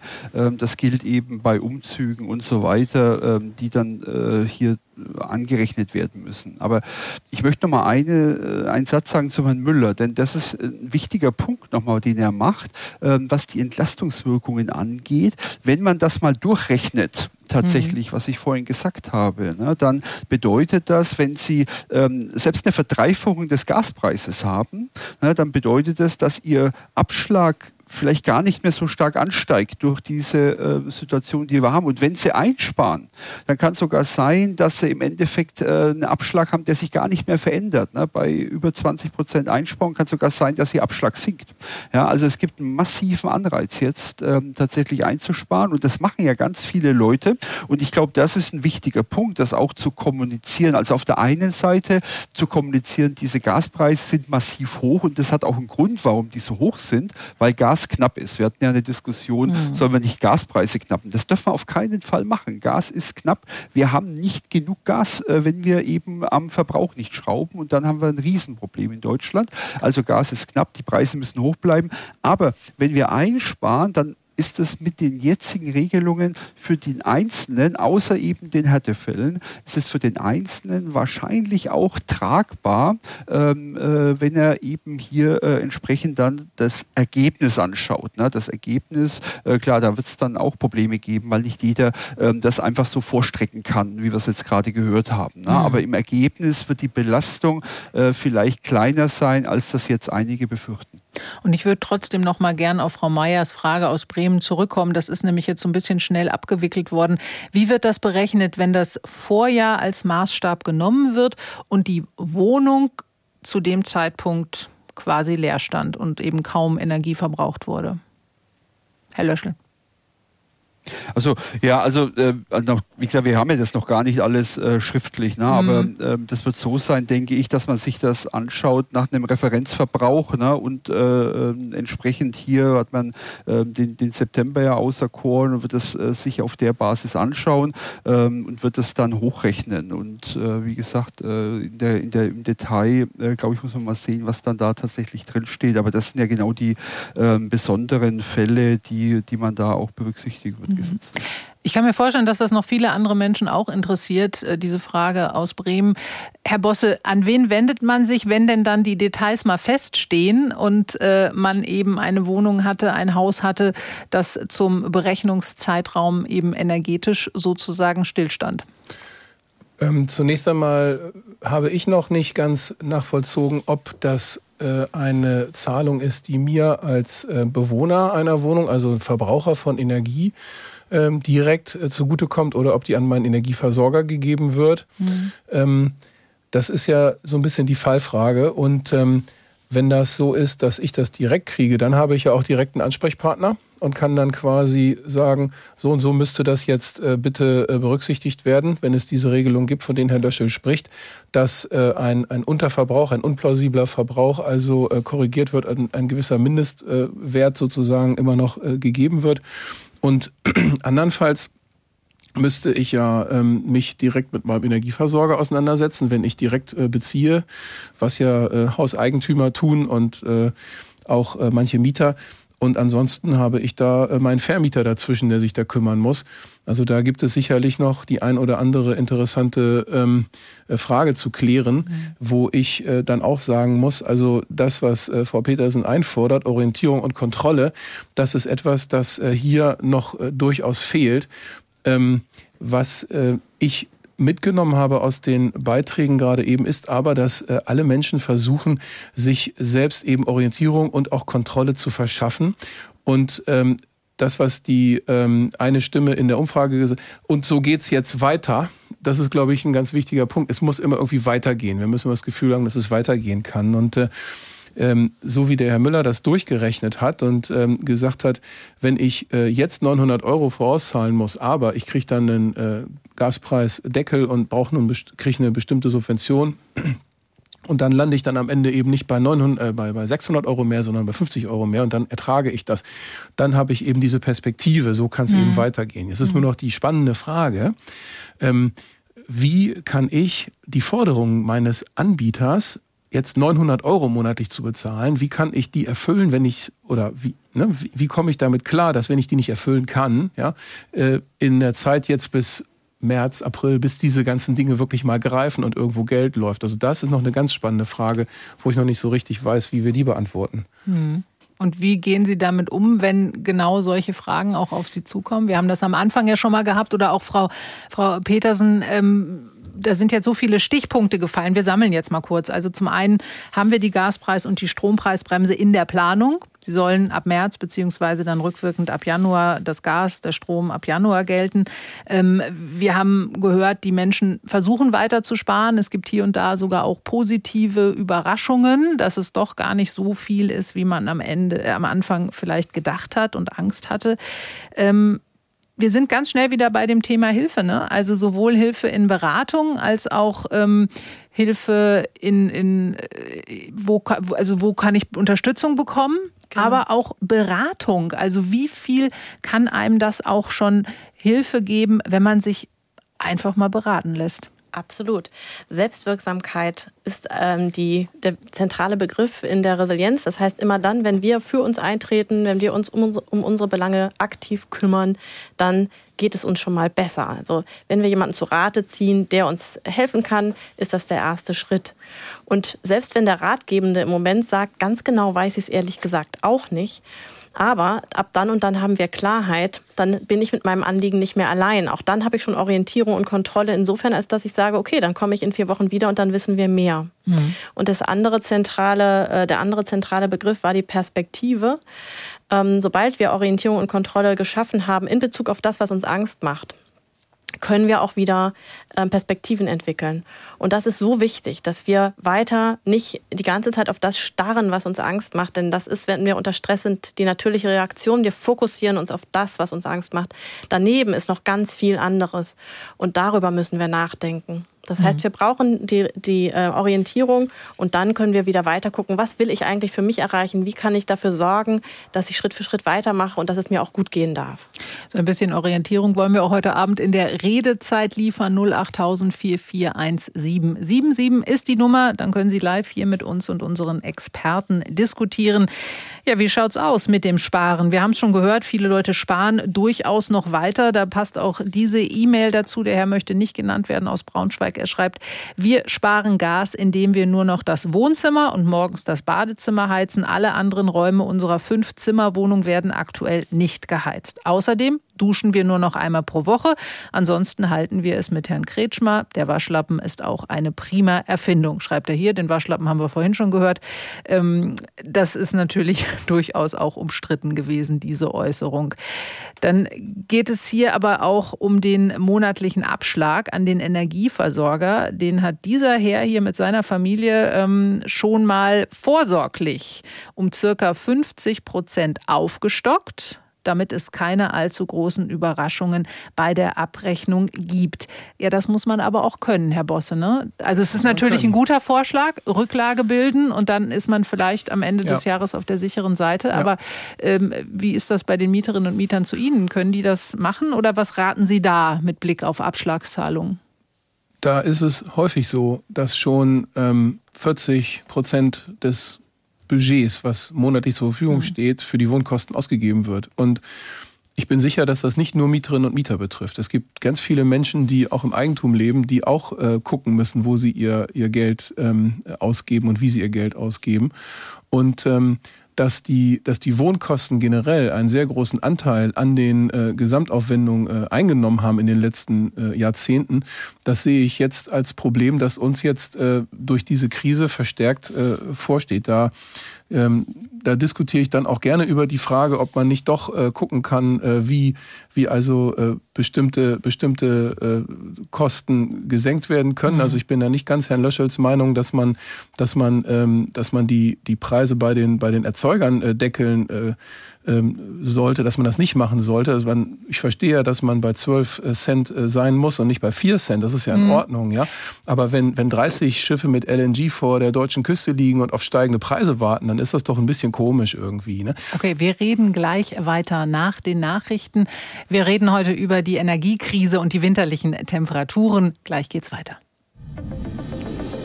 NDR Info. Die Nachrichten um 21.30 Uhr mit Kevin Bieler. Das 49-Euro-Ticket soll spätestens zum 1. April 2023 starten. Darauf verständigten sich die Verkehrsministerinnen und Minister von Bund und Ländern auf einer Sonderkonferenz. Bremens Ressortchef, Ressortchefin Schäfer verwies allerdings auf noch offene Finanzfragen. Dabei geht es unter anderem darum, wie mögliche Mehrkosten zwischen Bund und Ländern aufgeteilt werden sollen. Keine Einigung gab es hinsichtlich des Endes der Maskenpflicht im öffentlichen Nahverkehr. Die Konferenz verständigte sich lediglich darauf, eine bundesweit einheitliche Regelung anzustreben. In Deutschland haben sich die Verbraucherpreise in diesem Monat leicht abgeschwächt. Nach einer ersten Schätzung erreichte die Inflationsrate laut Statistischem Bundesamt 10 Prozent im Vergleich zum Vorjahresmonat. Aus der NDR Nachrichtenredaktion Ulrike Ufer. Zuvor war die Jahresteuerungsrate drei Monate in Folge gestiegen und hatte im Oktober einen Wert von 10,4 Prozent erreicht, so das Statistische Bundesamt. Angeschoben wird die Inflation seit Monaten, vor allem von steigenden Energie- und Lebensmittelpreisen. Strom und Gas etwa kosteten im November laut vorläufigen Zahlen fast 40 Prozent mehr als noch im vergangenen Jahr. Im Oktober war ein Anstieg um 43 Prozent verzeichnet worden. Die vergleichsweise hohe Inflation führt zu Kaufkraftverlusten und entwertet die Gehälter immer stärker. Bundeskanzler Scholz hat die angekündigten Gaslieferungen aus Katar als einen Baustein für die künftige Energieversorgung Deutschlands bezeichnet. Scholz äußerte sich nach einem Treffen mit Vertretern der führenden Finanz- und Wirtschaftsorganisationen der Welt. Aus Berlin Philipp Brost. Die Auswirkungen der Corona-Pandemie und der Krieg gegen die Ukraine würden viele Staaten vor enorme Herausforderungen stellen. Scholz wirbt dafür, Handelsbeziehungen zu diversifizieren, sprich mit vielen unterschiedlichen Partnern zu handeln. Bei der Energieversorgung sei Deutschland auf einem guten Weg dorthin. Über die geplanten Gaslieferungen aus Katar ist der Kanzler eigenen Worten zufolge froh. Er bezeichnete die Vereinbarung mit Katar als wichtigen Baustein, um aus verschiedenen Quellen Energie Energie zu beziehen und die Versorgung in Deutschland sicherzustellen. Drei chinesische Astronauten sind mit einer Rakete vom Typ Langer Marsch 2F ins All gestartet. Sie sind auf dem Weg zur neuen Raumstation Tiangong, auf Deutsch Himmelspalast. Dort sollen sie zunächst fünf Tage lang gemeinsam mit der bisherigen Crew arbeiten, bevor diese sich auf den Weg zurück zur Erde macht. Die neue Besatzung wird rund sechs Monate in der chinesischen Raumstation bleiben. Das Wetter Norddeutschland in der Nacht stark bewölkt, örtlich Regen, im Oberharz auch Schnee. Tiefstwerte 6 Grad in Emsbüren bis 1 Grad in Anklam. Morgen wolkig und zeitweise etwas Regen 3 bis 8 Grad. Die weiteren Aussichten am Donnerstag bewölkt und etwas Niederschlag 1 bis 6 Grad. Am Freitag viele Wolken und gebietsweise Regen oder Schnee 1 bis 5 Grad. Das waren die Nachrichten. NDR Info Redezeit. Kalt ist es mittlerweile bei uns im Norden und ziemlich früh dunkel die Energiekrise und die winterlichen Temperaturen. Darum geht es heute Abend bei uns in der Redezeit. Eine Stunde haben wir schon diskutiert. Es gibt viel zu besprechen und im Moment sind wir gerade beim Thema Sparen. Wie kann man denn da gut durch den Winter kommen? Das wollen wir fragen. Und wir haben gerade eben vor den Nachrichten gesprochen mit Rolf Bosse, der hier bei mir im Studio sitzt, Vorsitzender des Mietervereins zu Hamburg. Ja, wenn man über das Sparen spricht, dann ähm, gibt es da doch bestimmt bei dem einen oder anderen mittlerweile auch schon eine Grenze beim Sparen, oder? Ja, ganz bestimmt. Ganz viele haben schon vor der äh, Ukraine-Krise und vor den Teuerungen jetzt gespart und mussten gucken, wo sie ähm, noch mehr einsparen können. Und jetzt kommen sie an bestimmte Grenzen heran. Das ist die finanzielle Seite, die ich ähm, immer wieder wahrnehme und wo tatsächlich dann nur noch Hilfen helfen tatsächlich. Ja, also sei es das mhm. Wohngeld, was jetzt im Januar auch äh, reformiert neu kommt oder weitere äh, Unterstützungen. Das andere ist, was ich äh, ganz wichtig finde, ist, wenn gesagt wird, ein Energieeinsparanreiz wird gegeben, und ich beheize dann entsprechend nur noch ein Zimmer einer Fünfzimmerwohnung in Braunschweig, dann ist es so, dass ich gucken muss, dass mir in den anderen vier Zimmern nicht eventuell der Schimmel in den Wänden äh, entlang wächst, weil nicht nur Menschen brauchen Wärme, auch Wohnungen brauchen Wärme. Das ist natürlich sehr unterschiedlich von der Bauart her und so, ne, wenn sie gedämmt sind oder nicht gedämmt, wenn sie ein Altbau sind oder aus den 50er Jahren sind. Aber dennoch, auch da muss man aufpassen. Das gibt einfach irgendwo eine Grenze, sonst wird es ungesund. Hm. Ungesund für die Gebäude, ungesund natürlich auch für die Menschen, die da drin leben. Wie erleben Sie denn umgekehrt auch die Vermieterseite? Wie reagieren die im Moment auf die Energiekrise? Gibt es da auch unabhängig von Abschlagszahlungen und, und, und Abrechnungen, die man da am Ende vom Jahr machen muss, äh, auch die Bestrebungen, mehr zu investieren, nämlich in Sanierung, in Dämmung, wie Sie sie angesprochen haben, oder eben auch Photovoltaik auf dem Dach, damit man unabhängiger wird von diesen Preisen? Wir haben äh, leider schon, äh, bevor das richtig Fahrt aufgenommen hat mit den Kosten, das äh, erlebt, dass die ähm, Wohnungswirtschaft weniger investiert hat in Sanierungsmaßnahmen, in energetische Instandsetzungsmaßnahmen. Ähm, das ist ein Problem, das wir äh, hier haben und dem auch äh, zum Beispiel Hamburg entgegensteuern möchte, indem äh, die Sanierungsquote erhöht wird. Da gibt es also ein Gesamtkonzept der Stadtentwicklungsbehörde, wo evaluiert worden ist, was passieren muss, damit der Gebäudebestand klimaneutral wird. Und das sind ja ganz wichtige Aufgaben vor dem Hintergrund unserer Klimakatastrophe, in die wir hineinsteuern. Das müssen wir ja einfach mal so anerkennen. Und ähm, das da, da beißen sich natürlich ganz fürchterlich die Interessen. Und irgendwie stellt sich natürlich die Frage, wer soll das bezahlen? Und die Antwort darauf haben wir nicht. Jedenfalls ähm, ist es so, dass ähm, die Vermieter als erste Maßnahme die Vorlauftemperaturen der äh, Heizung runtergestellt haben, dass also ähm, die, die vorgeschriebenen 20 Grad Celsius im Wohnraum noch erreicht werden können, aber eben nicht mehr, nichts darüber hinaus. Das ähm, ist äh, ganz schön, weil das wieder Energie vielleicht einspart, ist allerdings auch nicht unbedingt nachhaltig für die Anlagentechnik. Die ähm, die Bestrebungen, jetzt die Anlagentechnik zu erneuern, äh, sind hoffentlich durch bestimmte äh, Verordnungen jetzt ähm, kurzfristige äh, Maßnahmenverordnungen und mittelfristige Maßnahmenverordnungen, die haben ganz fürchterliche Namen, diese, diese Verordnungen. Hm. Die weiß ich gar nicht auswendig. Jedenfalls wurde da eben beschlossen, dass jetzt also bestimmte Maßnahmen wie hydraulischer Abgleich und ähnliches gemacht werden müssen. Und ich denke auch, dass es viele gibt, die das machen wollen. Wir haben jetzt natürlich aber auch ein Fachkräfteproblem. Also da gibt es wirklich einen Stau an, an Problemen, die da jetzt umgesetzt werden müssen. Mhm. Ich kann nur hoffen, dass wir alle bereit sind, da einerseits an einem Strang zu ziehen und andererseits auch aushalten, wenn es ein bisschen länger dauert. Aushalten, das ist auch ein Stichwort für unsere Resilienztrainerin Christiane Petersen. Wie halten wir das aus? Ja. Ähm, wir wissen aus der Resilienzforschung, dass Akzeptanz der erste Schritt ist, ähm, um mit Dingen umgehen zu können, die schwer sind. Wir alle neigen dazu, in den Widerstand zu gehen zu dem, was uns nicht gefällt. Und dieser Widerstand kostet wahnsinnig viel Energie.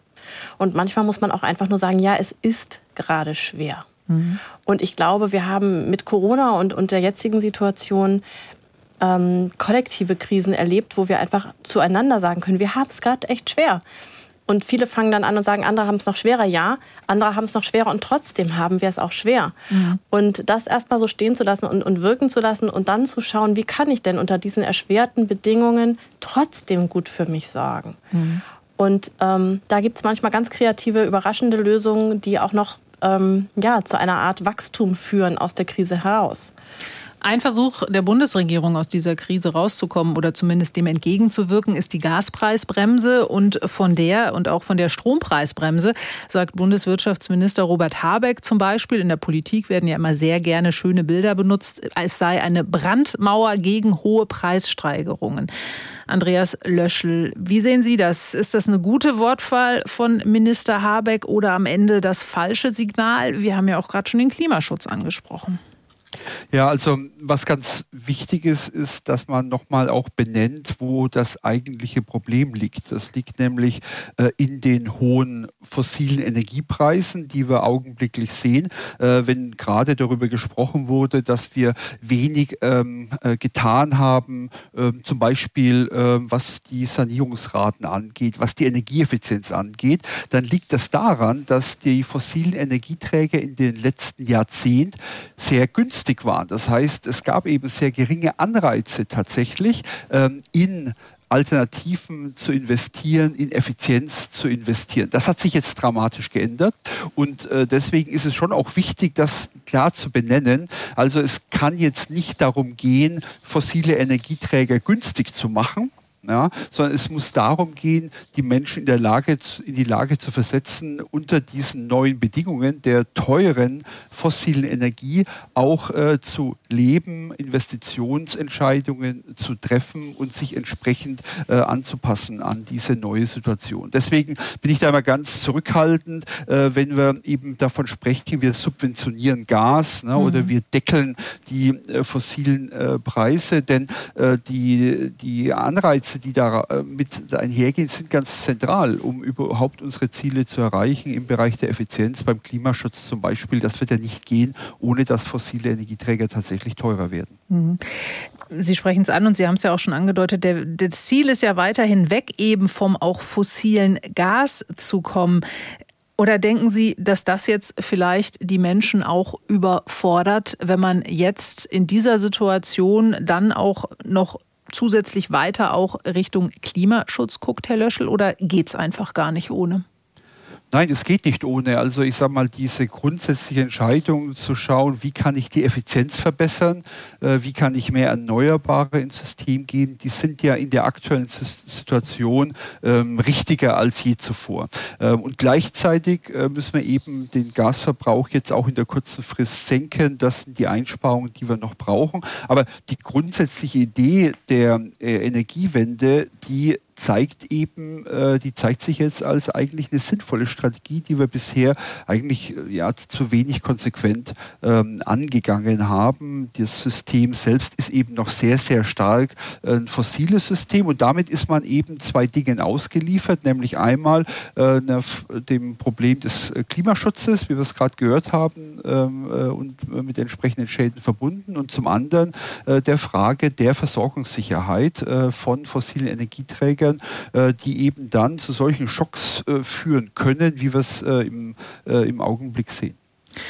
Da passen auch einige E-Mails dazu, die jetzt hier bei uns auch noch wieder eingetrudelt sind. Sie können uns auch schreiben, 08, äh, anrufen natürlich, 08000 441 Und eine Mail ist von Christine Watz aus Hamburg. Sie schreibt, bisher haben wir unter anderem im Stromluxus gelebt und mit vollen Händen Energie unnötig verschwendet.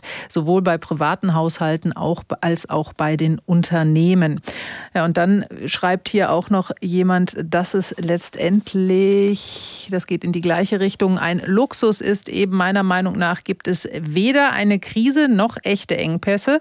Das gefühlte Recht auf das Luxusleben, in dem alles Wärme, Heizwasser, Fleisch, Nahrung aus aller Welt jederzeit und im Überfluss auch noch bezahlbar ist und immer vorhanden sein muss, das äh, sei nicht gut. Und da schreibt nämlich äh, Hille Perl ist das aus Winkelset, schreibt dies und sie schreibt, wir jammern zu Unrecht und das auf sehr hohem Niveau und schreibt dann noch, unser Glücksempfinden wird wohl eher größer wenn man sich auf das heiße Bad am Wochenende oder den Feiertagsschmaus freut oder darauf, dass wenn Besuch kommt, dann auch mal das ganze Haus warm ist. Aber sie hat dann noch eine Mail als Nachtrag hinterhergeschickt.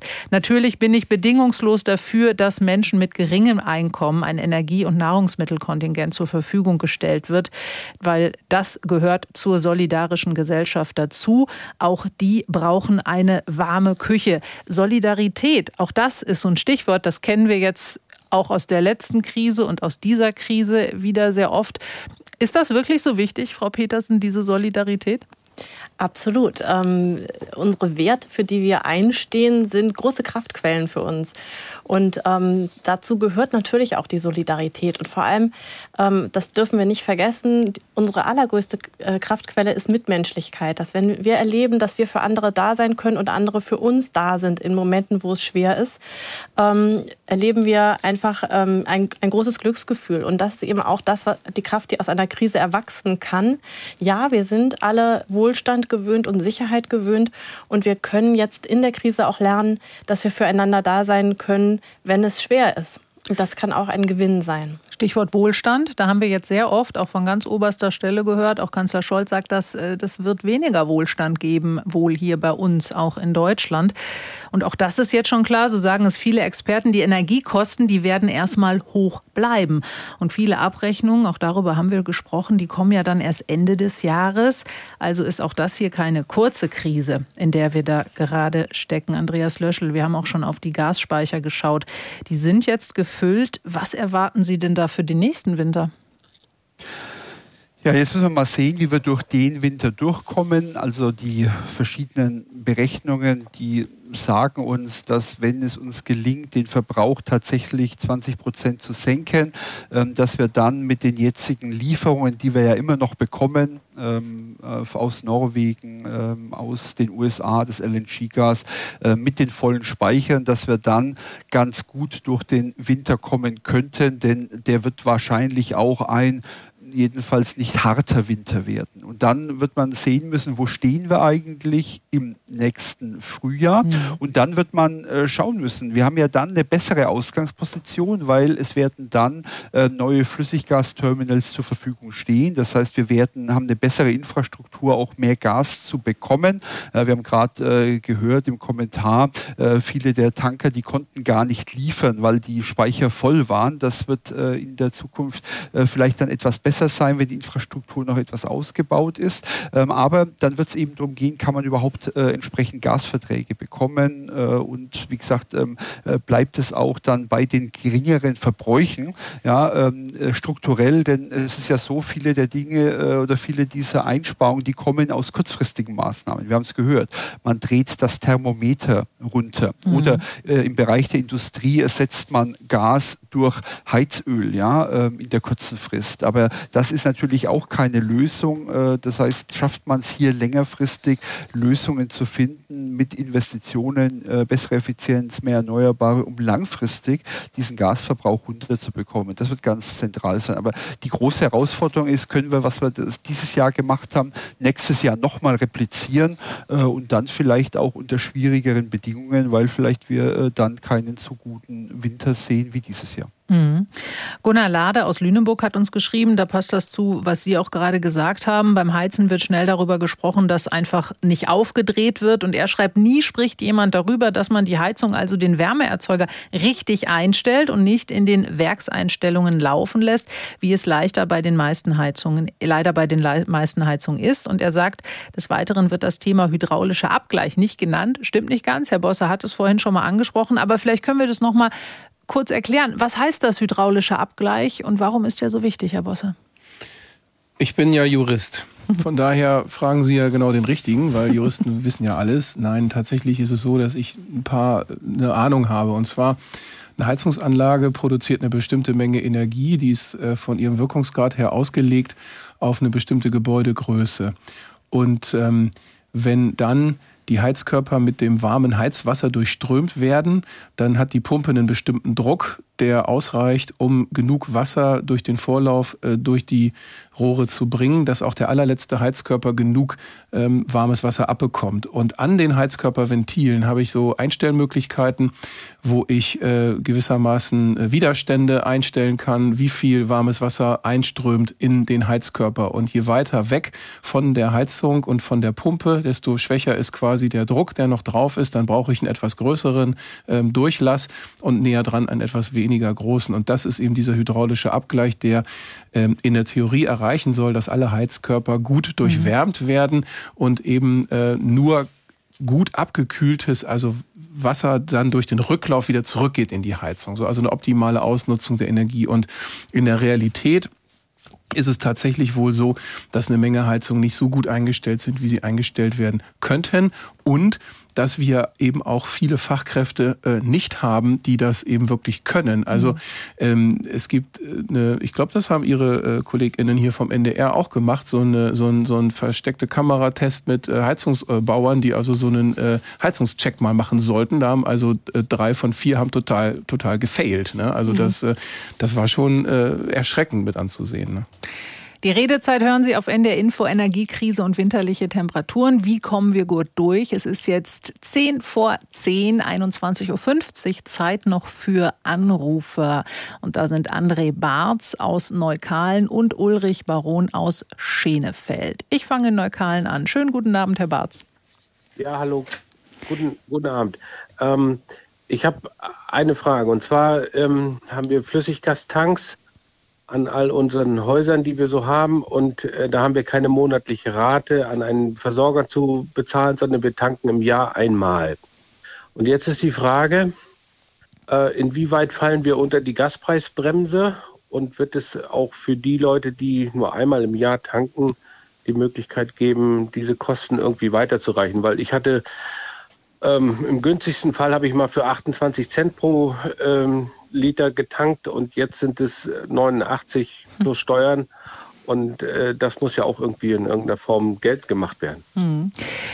Ich weiß, Heizungs- und äh, Heiz, äh, mein Gott, Pelletheizungen und Ölheizungen sind ausgenommen. Andreas Löschel, wissen Sie das, beziehungsweise nicht ausgenommen, da soll es eine Härtefallregelung geben, eben nicht diese Preisbremse. Andreas Löschel, wissen Sie das als ähm Ja, also ähm so wie es jetzt drin steht, äh, ist die Gaspreisbremse äh, tatsächlich nicht geplant für Flüssiggas, sondern nur für Erdgas. Ähm, und äh, was man hat, äh, ist äh, hier die, ähm, die Verweise bei den anderen, haben Sie gerade gesagt, ne, bei, bei Ölheizung zum Beispiel, aber bei Flüssiggas ist mhm. Äh, da bisher nichts vorgesehen. Herr Barth, und nun? Ja, nun heißt es Zahlen und Schmollen. Okay, und wenn Sie nicht zahlen können, haben wir auch darüber gesprochen, gibt es diverse Möglichkeiten, an die man sich wenden kann. Ich glaube, da kann man immer gar nicht oft genug darauf hinweisen, äh, dass man da auf jeden Fall nicht selber in irgendeine Schieflage kommt. Vielen Dank, Herr Barz, für diesen Hinweis. Da kann man ja vielleicht auch noch mal nacharbeiten. Ulrich Baron aus Schenefeld. Schönen guten Abend. Und da ist er weg der Herr Baron, in dem Moment, wo ich ihn angesprochen habe dann würde ich sagen, schauen wir auf jeden Fall äh, jetzt. Ha, Herr Baron ist wieder da. Guten Abend. Hallo. Ja. Ja, ich war heute an einer Tankstelle und hatte am äh, Kraftfahrzeug betankt. Mhm. Und ich finde, das ist eine tolle Erfindung gewesen. Ähm, man sieht dort, also wie viel Liter man getankt hat und man sieht gleichzeitig, wie viel Geld das kostet. Äh, also so wünsche ich mir eigentlich auch eine Energiekostenabrechnung.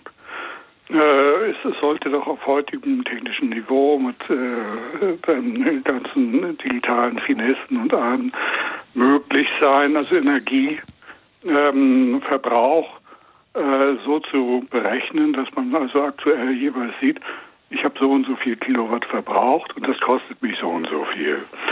Ähm, also ich habe den Eindruck, dass vieles ähm, und auch diese ganzen äh, Fragen, die Sie heute beantwortet haben, einfach damit zusammenhängen, dass das ganze Abrechnungssystem für Energie, äh, für, für, für, für Strom, für Wärme so undurchschaubar geworden ist, ähm, dass äh, niemand eigentlich wirklich weiß, äh, wo er jetzt gerade steht. Hm. Gibt es da irgendwelche Ansätze, gibt es da irgendwelche Chancen, dass man das so ein bisschen in Richtung Zapfsäule oder früher gab es so ein äh, für die Gasverbrauch gab es Automaten, da konnte man Münzen einwerfen oder irgendwelche Jetons. Ähm, dass, dass äh, also die, der, der, der Verbrauch und die Rechnungsstellung, dass das äh, zeitnah zusammengeführt wird, damit die Leute wissen, was, wo sie stehen. Herr Bosse meldet sich sozusagen. Ja, danke schön, Herr Baron. Also wir sprechen ja wahrscheinlich äh, von zwei verschiedenen Konstellationen. Entweder ich äh, bewohne ein Einfamilienhaus, das wird äh, beheizt und da habe ich meinen Zähler und da kann ich jederzeit sehen, wie viel Kubikmeter, Kilowattstunden, was auch immer ich an Wärme abgenommen habe und kann dann mit den ähm, Kosten, die mir mein Energieversorger in Rechnung stellt, in dem Zeitpunkt das auch ausrechnen. Wir haben aber viele Mehrfamilienhäuser und da gibt es eine Zentralheizung. Da wird die Wärme also zentral erzeugt, über die äh, Leitungen verteilt, in den Wohnungen kommt die an und dann musste ich ein Verhältnisverteilungssystem erfinden und das wurde erfunden früher mangels äh, besserer technischer Möglichkeiten diese Verdunsterröhrchen, wo also quasi irgendwelche Striche ins Verhältnis gesetzt worden sind mhm. und da haben sich also Ableseunternehmen ähm, drauf spezialisiert. Jetzt ist es tatsächlich digital sicherlich möglich, diese Heizkostenverteiler, die an den Heizkörpern dranhängen, auf Kilowattstunden äh, zu, äh, zu skalieren und dann kann man sagen, so und so viel Kilowattstunden habe ich an meinen Heizkörpern verbraucht. Manche Wohnungen haben sogar äh, Wärmemengenzähler äh, installiert am Anfang von der Wohnung, da sehe ich dann auch, wie viel Wärme ich verbraucht habe. Ja. Und dann weiß ich, Achtung, wie viel Kilowattstunden ich verbraucht habe. Dann weiß ich aber noch nicht, wie viele Kilowattstunden sind denn an der Heizungsanlage für die Erzeugung der Wärme wirklich gekauft worden. Hm. Ich habe immer noch ein Verhältnis von den Wärmezählern der Wohnungen zueinander und habe noch keinen äh, genauen Aufschluss darüber, wie viel wurde tatsächlich geliefert. Also es gibt ja immer einen Verlust, einen, einen mhm. Energieverlust. Ne? Von dem Gas, was geliefert wird, wird in der Heizung das verarbeitet. Und das ist ein Problem, das lösen wir so leicht nicht auf. Vielleicht lösen wir aber noch äh, eine Frage auf von Armin Metz aus Gußborn. Hat er uns angerufen? Wir haben nicht mehr viel Zeit, deshalb, Herr Metz, ganz kurz schnell Ihre Frage. Guten Abend. Guten Abend. Ich habe vor etwa zwei Monaten einen Artikel im Spiegel gelesen. Da wurde berichtet über ein riesiges Erdgasfeld, das im äh, Norden Niedersachsen liegt. Das äh, zieht sich von der holländischen Grenze bis fast zur Mitte Polens hinein. Und dort liegt in einer Schiefergasformation so viel Erdgas, dass äh, es für allein für Deutschland und wahrscheinlich auch für halb Europa für 20 Jahre ausreichen würde.